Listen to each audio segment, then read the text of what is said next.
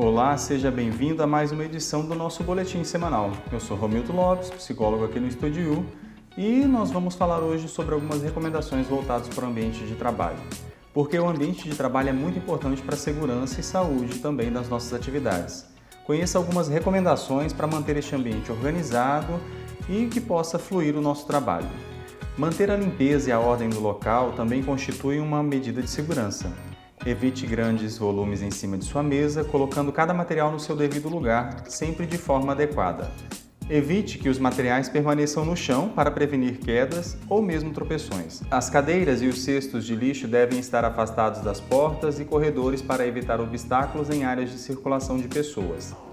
Gavetas de mesas, arquivos e portas de estantes ou armários devem permanecer fechados. Abra apenas uma gaveta por vez para evitar o desequilíbrio do móvel.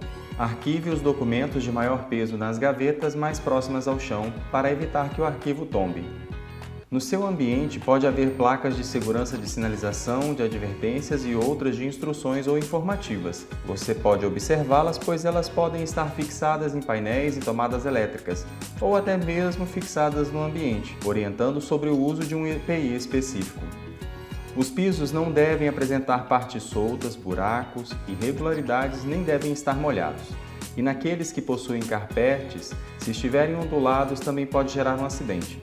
Quando você constatar uma dessas situações, comunique o fato à pessoa encarregada, solicitando assim o reparo. Contribua para a prevenção de incêndios no ambiente de trabalho. Mantenha as fontes de ignição longe de materiais combustíveis. Imagine a disposição das lixeiras com papéis de um escritório próximas a um no-break. Já pensou se acontece um curto-circuito? Fiações elétricas próximas a materiais combustíveis podem gerar a mesma situação. Devemos ter muita atenção com produtos químicos inflamáveis, pois uma simples faísca pode gerar um grande incêndio.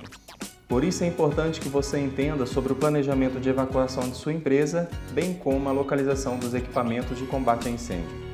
Esteja sempre informado sobre as rotas de fuga e pontos de encontro no caso de emergência. Se tiver alguma dúvida, converse com o responsável pela segurança e saúde de trabalho no seu ambiente. Para continuar acompanhando mais sobre segurança e saúde, acesse o nosso blog em estudio.com. Nos encontramos no próximo boletim. Até lá!